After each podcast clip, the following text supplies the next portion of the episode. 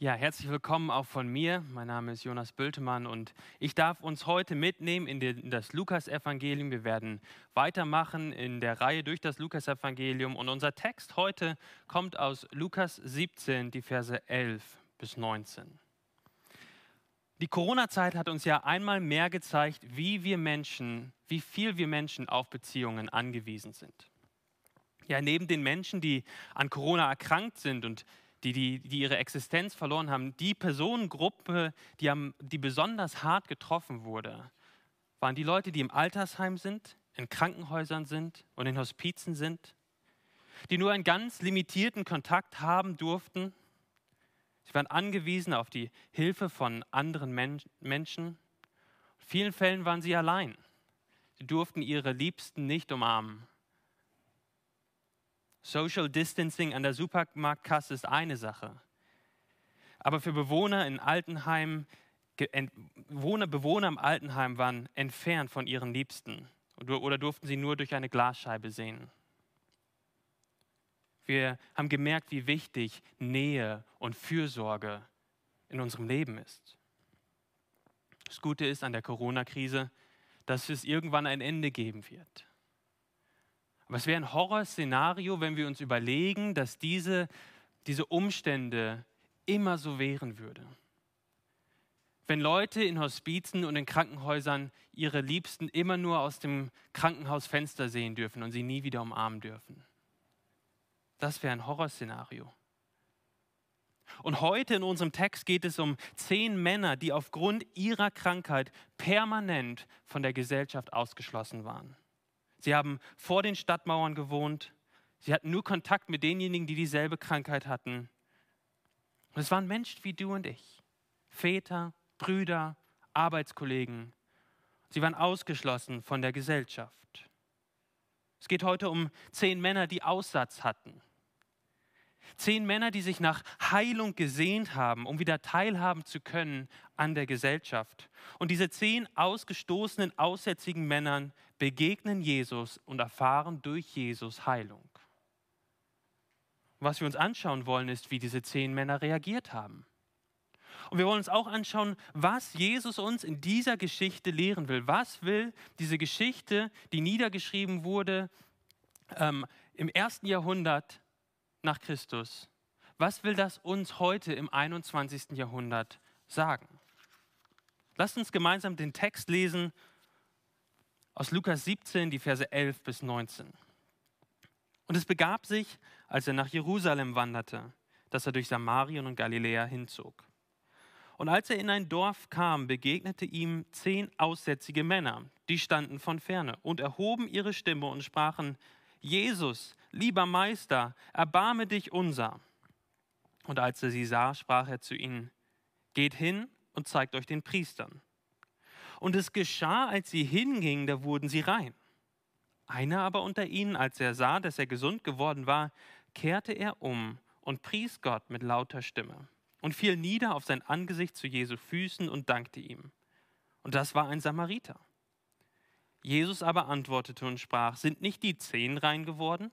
Wo sind aber die neun? Hat sich sonst keiner gefunden, der wieder umkehrte, um Gott die Ehre zu geben, als nur dieser Fremde? Und er sprach zu ihm, steh auf, geh hin, dein Glaube hat dir geholfen. Ich glaube, der Hauptgedanke dieses Textes ist dieser, Jesus Christus ist Gott. Jesus Christus ist Gott. Schaue darauf, was er getan hat. Vertraue ihm und bete ihn dankbar an. Jesus Christus ist Gott. Schaue darauf, was er getan hat. Vertraue ihm und bete ihn dankbar an. Und wir wollen uns das in drei Punkten anschauen. Der erste Punkt, die Verse 11 bis 14, dort sehen wir, dass Jesus Macht hat über die Krankheit. Und dann in den Versen 15 und 16 sehen wir, dass Jesus Anbetung gebührt. Und in Versen 17 bis 19 schauen wir uns dann zum Schluss an, dass Jesus Christus wirklich reinmacht. Also wir sehen zunächst, zunächst in den Versen 11 bis 14, dass Jesus Macht hat über Krankheit. Wir lesen, dass er, aus, ähm, dass er, dass er sich nach Jerusalem, dass er nach Jerusalem gewandert ist und dass er durch dieses Grenzgebiet zwischen Samarien und Galiläa hinzog. Und auf diesem Weg zum Kreuz im Lukasevangelium zeigt uns Lukas auf, dass dieser Jesus gekommen ist, um das zu suchen und zu retten oder wie Luther sagt, selig zu machen, was verloren ist. Wir lesen von ganz vielen Geschichten von Menschen, die am Rande der Gesellschaft standen, keinen großen Einfluss hatten. Wir lesen von, von Kindern, wir lesen von Armen, wir lesen von Witwen, von Aussätzigen, von Blindern, Blinden, von Zöllnern und Sünder aller Art.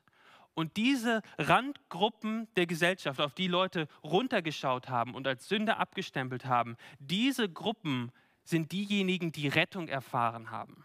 Das sind diejenigen, die verstanden haben, wer Jesus ist. Und es sind diejenigen, die am Ende gerecht dastehen, nicht die geistliche Elite der damaligen Zeit. Diese Menschen haben gemerkt, dass sie ein Problem haben und haben Hilfe gesucht bei Jesus. Die Reichen und die geistliche Elite, die haben das nicht für notwendig angesehen, dass sie diesen Jesus brauchen. Ich glaube, das ist heute auch noch so. Gerade in unserer Gesellschaft, die wie keine andere Gesellschaft dadurch gekennzeichnet ist, dass wir Reichtum und Überfluss haben. Wenn wir, und wenn wir meinen, in unserem Reichtum und in unserem Überfluss alles im Griff zu haben, dann hat Jesus eigentlich auch überhaupt gar keinen Platz mehr in diesem Leben. Wofür brauche ich ihn denn dann überhaupt noch? Und in Notzeiten merken wir auf einmal, wie unser Besitz und unser Reichtum und, und, und, und diese Illusion, dass wir alles im Griff haben, alles nicht hilft. Und viele von uns haben gerade in Notzeiten gemerkt, dass sie Jesus brauchen. Und, und vielleicht schaltest du auch zum ersten oder zweiten Mal hier zu, weil dich die Corona-Krise oder eine andere Krise in deinem Leben ganz persönlich getroffen hat und du dich fragst, wo, was ist der Sinn eigentlich im Leben? Und wir sind dankbar, dass du da bist und zuhörst. Und wir würden uns freuen, auch von dir zu hören. Ähm, es wird nachher eine E-Mail-Adresse eingeblendet werden. Bitte melde dich und wir würden uns freuen, mit dir einen Kaffee zu trinken und deine Geschichte zu hören und ja, zu schauen, was, was Gott zu sagen hat, auch in deinem Leben. Die zehn Aussätzigen in unserem Text, die hatten auch, waren auch in einer Riesenkrise und sie, sie wären vielleicht nie zu Jesus gegangen, wäre es nicht für diesen Aussatz, wäre es nicht für diesen Aussatz gewesen.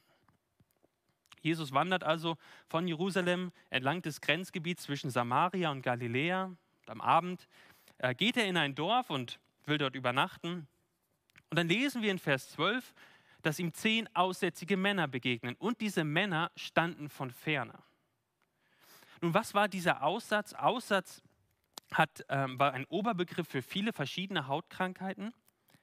Und wenn jemand Aussatz hatte, dann war er unrein und durfte nicht in der Gesell am gesellschaftlichen Leben teilnehmen und auch besonders nicht ähm, am, im, im Tempel dabei sein, in der Anbetung Gottes dabei sein. Es war sogar so, dass wenn sie durch die Gegend gelaufen sind, dass sie rufen mussten, unrein, unrein, unrein damit alle Menschen um sie herum wussten, dass dort ein Unreiner ist, den man meiden musste. In ihrer Verzweiflung rufen sie, Jesus, lieber Meister, erbarme dich unser. Und dieser Begriff, lieber Meister, das ist, das, dieser Ausdruck kommt nur noch ein anderes Mal vor. Und es wird immer benutzt von den Jüngern. Also diese Aussätzigen haben irgendwie mitbekommen, dass dort jemand ist, der die Macht hat über diesen Aussatz. Und sie kommen zu ihm und rufen, erbarme dich unser. Jesus hört diese Schreie von ferne und er dreht sich zu ihnen und er spricht mit ihnen. Ja, er spricht zu zehn namenslosen Aussätzigen. Zu Aussätzigen, wo, die, wo Mütter vielleicht ihre Kinder zur Seite geholt haben und gesagt haben, seht ihr, seht ihr diese zehn? Geht da niemals hin. Sprecht auch nicht mit denen. Das sind Unreine. Und zu diesen zehn unreinen Aussätzigen spricht Jesus jetzt. Was sagt er ihnen? Vers 14. Geht hin und zeigt euch den Priestern. Und das bedarf auch ein bisschen Erklärung. Warum sagt Jesus das? Nun, die Priester damals hatten ganz viele verschiedene Funktionen. Unter anderem waren sie eine Art religiöses Gesundheitsamt. Ja, also der Aussatz äh, der, wer Aussatz hatte, war unrein. Aber wer bestimmte jetzt genau, was Aussatz ist und wann jemand wieder rein ist oder wann jemand unrein ist? Und da lesen wir im Alten Testament, wie, wie, wie Mose Anweisungen gibt, wie Priester dann bestimmen sollen, was Aussatz ist und was nicht Aussatz ist. Und er gibt Bestimmungen, was, wenn jemand geheilt ist, wie er dann wieder Teil der Gesellschaft werden kann. Ja, also die Priester haben letztendlich dann die Heilung bestätigt. Und da gab es Opferbestimmungen und dann, nach einer bestimmten Zeit, durften auch diese Aussätzigen wieder teilhaben an der Gesellschaft und auch am Leben im Tempel. Aber es ist ja interessant hier im Text, Jesus sagt das zu Aussätzigen. Die waren an dem, wo Jesus das sagt, waren sie noch nicht geheilt. Also er fordert sie auf, etwas zu tun, was eigentlich verboten war. Ja, ein Aussätziger durfte sich einem Priester nicht zeigen oder sich dem Tempel nähern. Nur wenn man rein geworden war, durfte man sich dem Priester nähern. Aber die zehn Aussätzigen glauben Jesus und auf das Wort Jesu hin machen sie sich auf den Weg. Und während sie hingehen, lesen wir, dass sie auf einmal merken, dass sie gesund werden. Jesus wirkt ein Wunder und er heilt sie. Und so zeigt Jesus Christus, dass er Macht hat über die Krankheit. Das ist immer eine Hauptaussage in den Heilungsberichten, die wir über Jesus lesen. Jesus Christus als der Sohn Gottes hat Macht über Krankheit. Wir glauben nicht an einen kleinen Jesus, sondern wir Christen glauben an einen Jesus, der mächtig ist. Das ist immer eine Hauptaussage in den Heilungsgeschichten in der Bibel, in, dem, in den Evangelien. Aber die Heilungsgeschichten lehren uns ganz oft noch andere Dinge. Nicht nur, dass Jesus Christus mächtig ist, sondern es sind noch andere Dinge, die uns diese Geschichten lehren, zum Beispiel über Jesus oder über Gott oder über unser menschliches Herz. Und so ist das auch hier in dieser Geschichte. Die Geschichte fokussiert sich jetzt im weiteren Verlauf auf einen dieser Geheilten. Ja, zehn wurden geheilt, einer dreht sich um und geht zu Jesus zurück. Die anderen neun, wir wissen nicht ganz genau, was sie gemacht haben. Sie sind wahrscheinlich zu dem Priester hingegangen, sind in den Tempel gegangen, sie wurden reingesprochen und sie haben sich wieder in der Gesellschaft integriert und haben weitergelebt. Aber dieser eine, der glaubte Jesus, kehrte um und wie wir jetzt sehen, betete ihn an. Das ist unser zweiter Punkt, die Verse 15 und 16. Jesus Christus gebührt Anbetung. Wir lesen, dass der eine Aussätzige in Vers 15, einer unter ihnen, als er sah, dass er gesund worden war, kehrte um und pries Gott mit lauter Stimme. Ja, er ist, er ist nicht zum Tempel gegangen, er hat sich auf dem Absatz umgedreht, ist zu Jesus zurückgegangen. Was hat er gemacht? Er hat, während er zurückgegangen ist, hat er Gott mit lauter Stimme gepriesen. Und dann Vers 16, und fiel nieder auf sein Angesicht zu Jesu Füßen und dankte ihm. Seht ihr, was dieser Mann macht? Der Mann lobt Gott und fällt dann auf sein Angesicht zu den Füßen Jesu und dankt wem? Jesus. Wenn Jesus nur ein Mensch gewesen wäre, wenn Jesus nur ein Mensch gewesen wäre, dann hätte er spätestens hier eingreifen müssen. Wir haben andere Geschichten aus der Apostelgeschichte wo Paulus und Barnabas ein Wunder wirken durch den Namen Gottes. Und die Leute sehen das und denken nicht, oh, Paulus, der ist Zeus und äh, Barnabas, das ist, der ist Hermes. Und dann, dann schmeißen sie sich vor den beiden nieder und beten die beiden Männer an. Und was sagen sie dann? Sie sagen ihnen, steht auf. Wir sind auch nur Männer wie ihr. Oder die Geschichte mit Petrus und Cornelius. Auch Cornelius wirft sich vor Petrus nieder zu seinen Füßen. Und was sagt Petrus? Steh auf. Ich bin auch nur ein Mensch. Aber Jesus? Jesus lässt sich anbeten. Weil Jesus weiß, wer er ist. Jesus ist Gott. Und deswegen gebührt ihm auch Anbetung. Alle Religionen und auch christliche Abwandlungen, die Jesus Christus nicht als Gott anerkennen, haben ein Riesenproblem. Ja, sie sagen oft, Jesus war ein herausragender Mensch, er war ein vorbildlicher Mensch, aber war eben ein Mensch, er war nicht Gott. Nun, die Frage, die sich dann stellt, ist folgende. wenn Jesus ein Mensch war und nicht Gott und er in seinem Leben ein Beispiel für uns ist, warum lässt Jesus sich von diesem Menschen anbeten? Ein vorbildlicher Mensch hätte doch gesagt, warum fällst du vor mir nieder und dankst mir? Steh auf, denn auch ich bin nur ein Mensch. Jesus macht es nicht, weil Jesus Gott ist und ihm Anbetung gebührt. Wir wissen nicht viel von diesem Gehalten. Wir wissen nicht ganz genau, wie viel er auch über die Identität Jesu verstanden hat. Aber so wie Lukas uns die Geschichte erzählt, wird deutlich, dass Anbetung Gottes und Dankbarkeit gegenüber Gott zu den Füßen von Jesus Christus stattfindet. Auf welchem Weg waren die zehn Aussätzigen? Und die zehn Aussätzigen waren auf dem Weg zum Priester und dann zum Tempel. Sie wurden dann reingesprochen auf dem Weg und hätten dann eigentlich weitergehen sollen zum Tempel, so wie Jesus es angewiesen hat. Sie hätten reingesprochen werden und sich wie im Alten Testament vorgeschrieben die Opfer bringen sollen und dann wieder in die Gesellschaft eingegliedert werden sollen. Was war so wichtig an diesem Tempel? Warum, warum war der so wichtig? Nun, im Tempel, dort wurden Opfer dargebracht. Also das war die Art und Weise, wie ein heiliger Gott unter seinem sündigen Volk leben konnte. Und im Tempel hat Anbetung Gottes stattgefunden. Dort war Gott sichtbar, gerade in dem Allerheiligsten, in dem Teil im Tempel, mit seiner sichtbaren Herrlichkeit. Also Anbetung Gottes hat im Tempel stattgefunden. Aber jetzt dreht sich einer um und betet Gott an, an zu den Füßen von Jesus. Und Jesus lässt das zu. Er sagt nicht, danke, dass du mir jetzt gedankt hast, jetzt geh in den Tempel und bring Gott die Ehre. Vers 18 macht das ganz deutlich.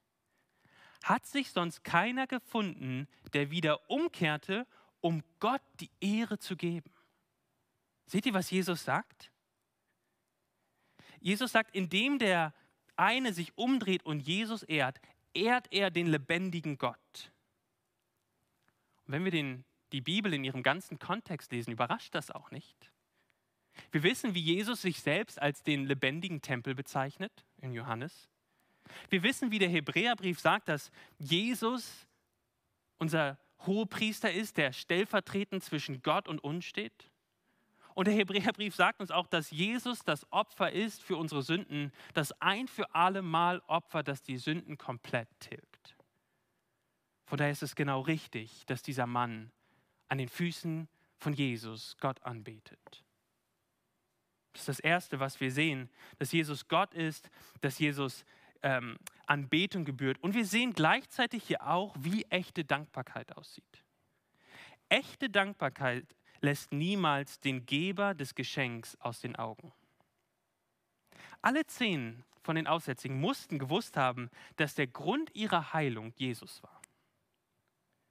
Ja, die Neuen kamen zu Jesus in ihrer Not, aber haben ihm dann nicht gedankt. Sie sind wahrscheinlich zum Tempel gegangen, zum Priester und haben dann ihr Leben weitergelebt. Es war nur einer, der umkehrte, der Jesus dafür dankte, dass er geheilt wurde. Nur der eine hat sich umgedreht und Jesus mit seinem ganzen Wesen gepriesen. Und es war nicht wie der obligatorische Anruf bei einem Bekannten für eine Geburtstagskarte. Wir sehen das im Text, wie sein ganzes Wesen davon mitgenommen war, diesen Gott und diesen Jesus anzubeten. Er ruft, preist ihn mit lauter Stimme, er fällt vor Jesus nieder. Und das ist eine Frage für uns. Gibst du Gott und Jesus die Ehre für das, was er in deinem Leben getan hat?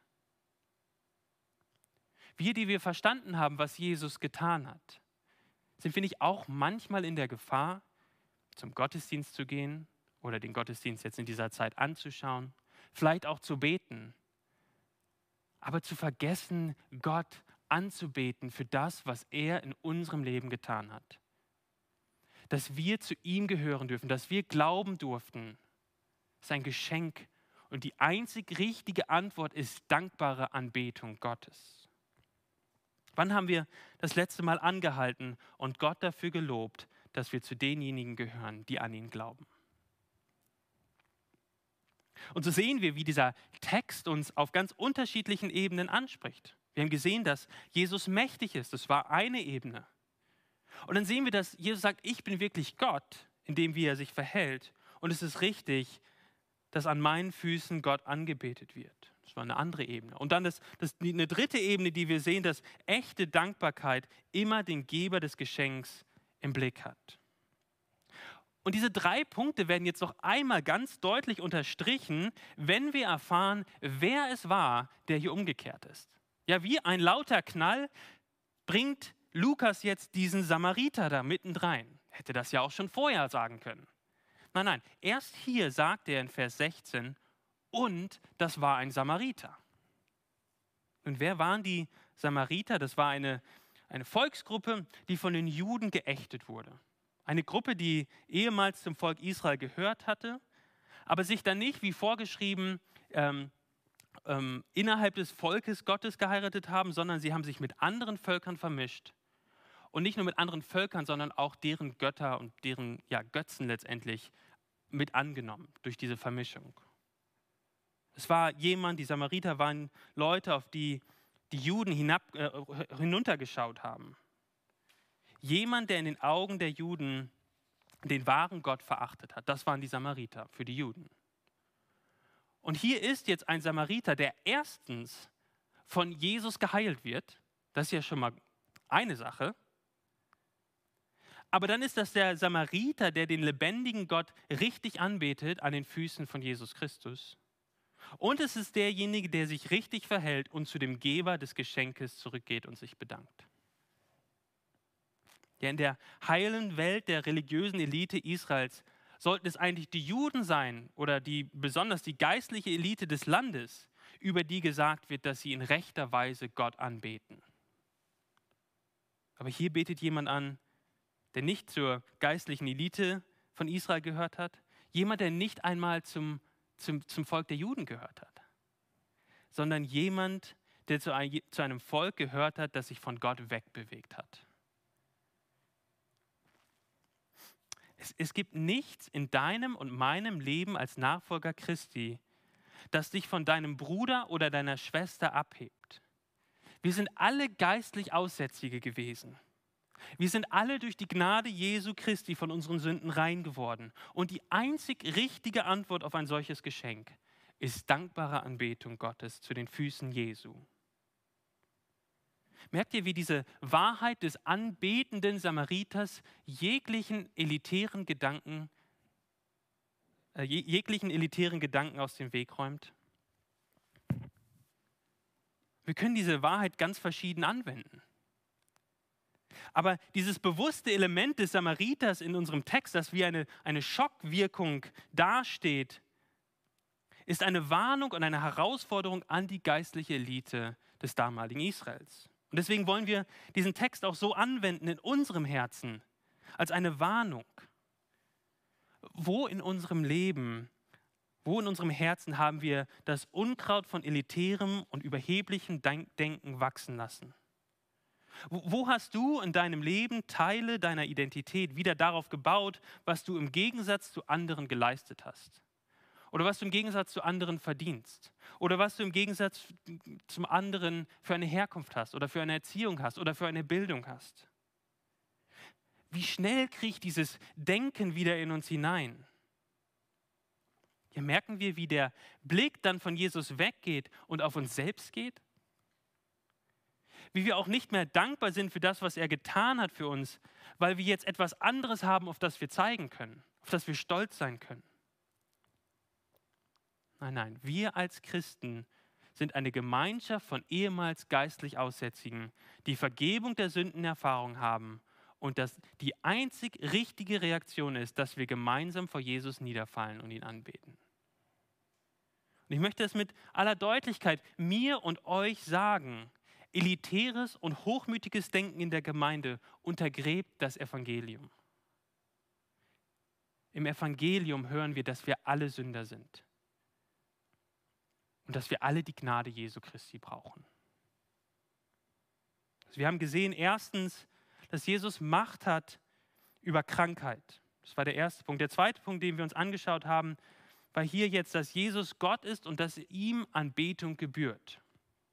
Und wir wollen jetzt als drittes uns anschauen, dass Jesus Christus wirklich rein macht. Das sind die Verse 17 bis 19.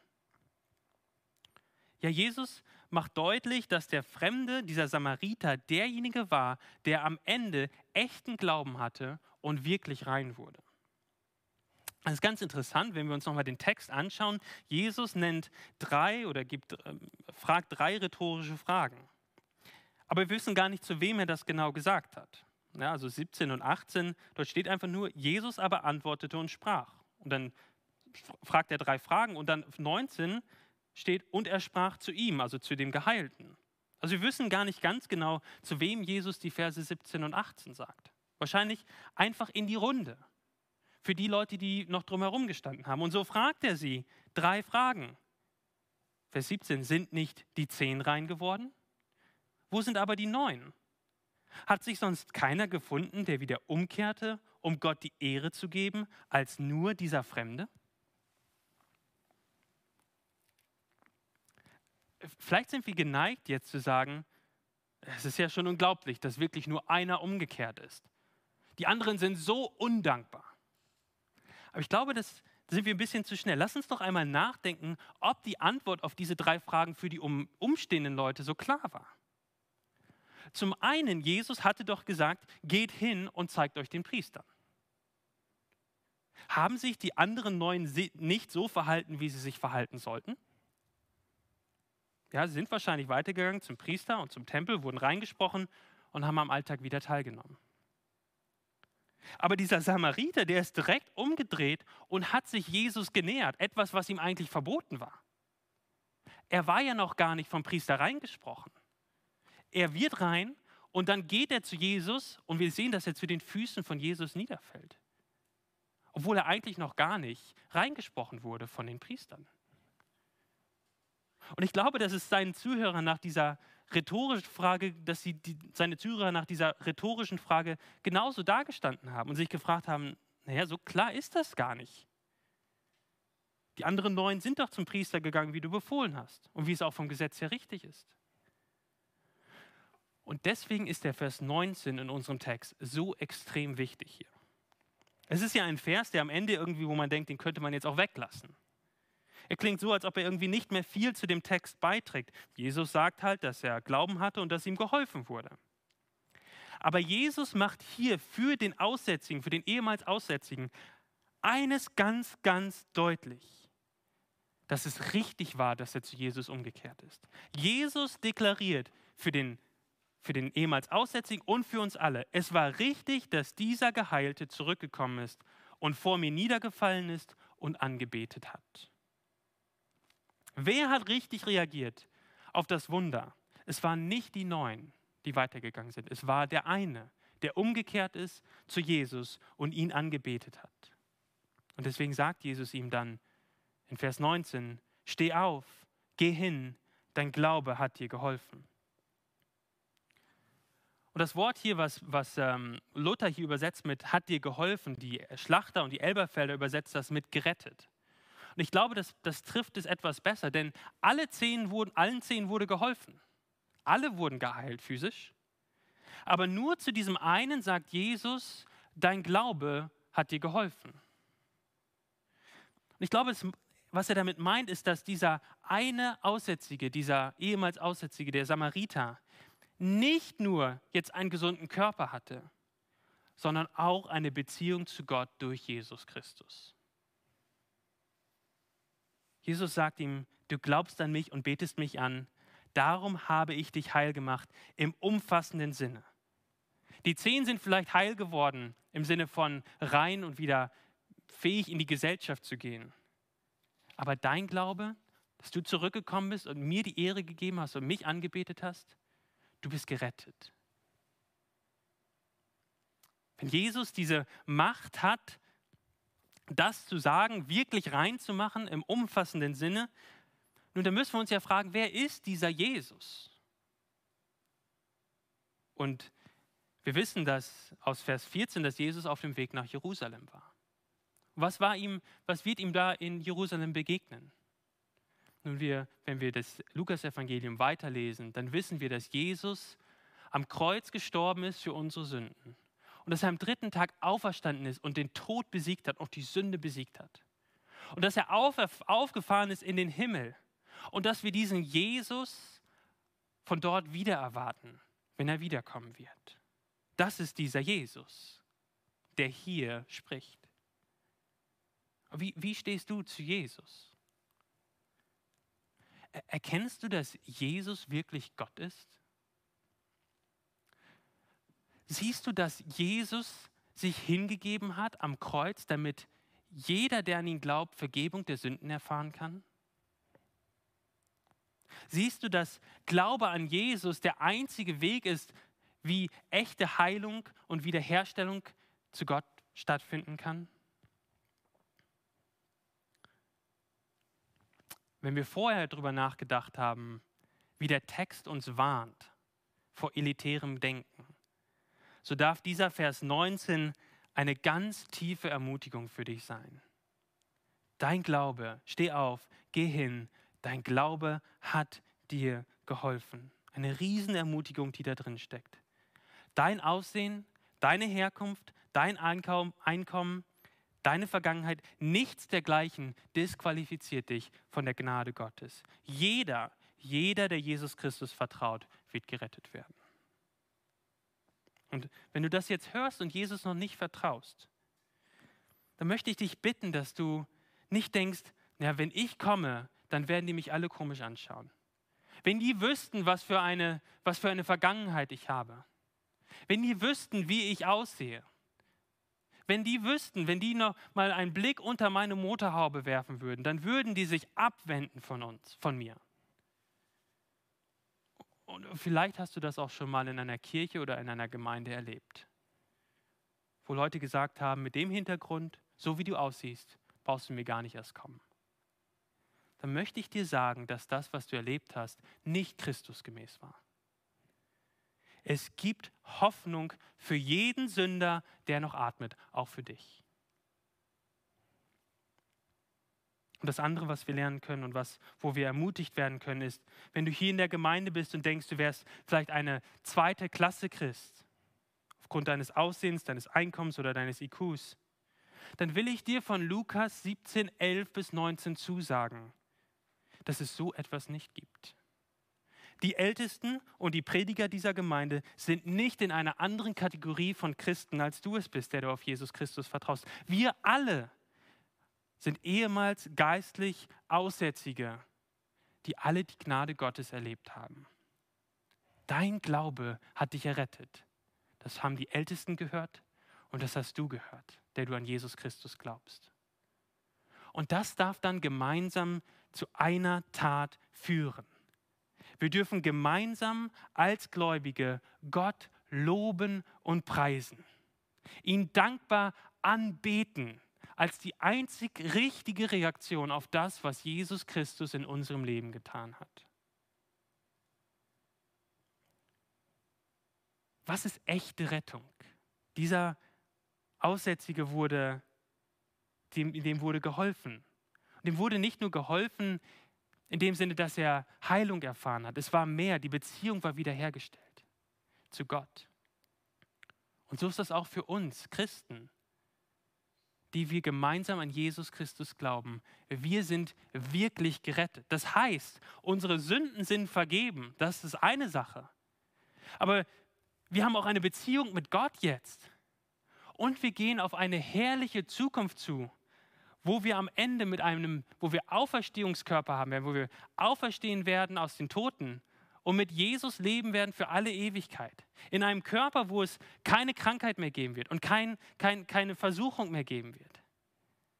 Und diese Heilung hier ist ein, ein kleiner Vorgeschmack auf diese letztendliche Heilung, die stattfinden wird. Und all das, all das, was wir schon haben, unsere Vergebung der Sünden, unsere Beziehung mit Gott und auch das Zukünftige, was uns sicher ist, die Auferstehung aus den Toten, all das sollte uns zur Anbetung Gottes treiben und ja, dass wir ihm von ganzem Herzen loben und preisen und ihn danken. Lasst uns beten. Himmlischer Vater, wir danken dir für diesen Text. Danken dir, dass du deinen Sohn gesandt hast, dass du Jesus am Kreuz dich für uns hingegeben hast, damit wir wirklich Vergebung der Sünden erfahren dürfen. Dass wir eine Beziehung jetzt haben dürfen mit dem Vater und dass wir auf eine herrliche Zukunft zugehen. Auf eine Zukunft, wo es keine Tränen mehr geben wird, wo alles gut werden wird. Das ist eine herrliche Hoffnung und wir wollen dich dafür anbeten und dich loben und preisen. Amen.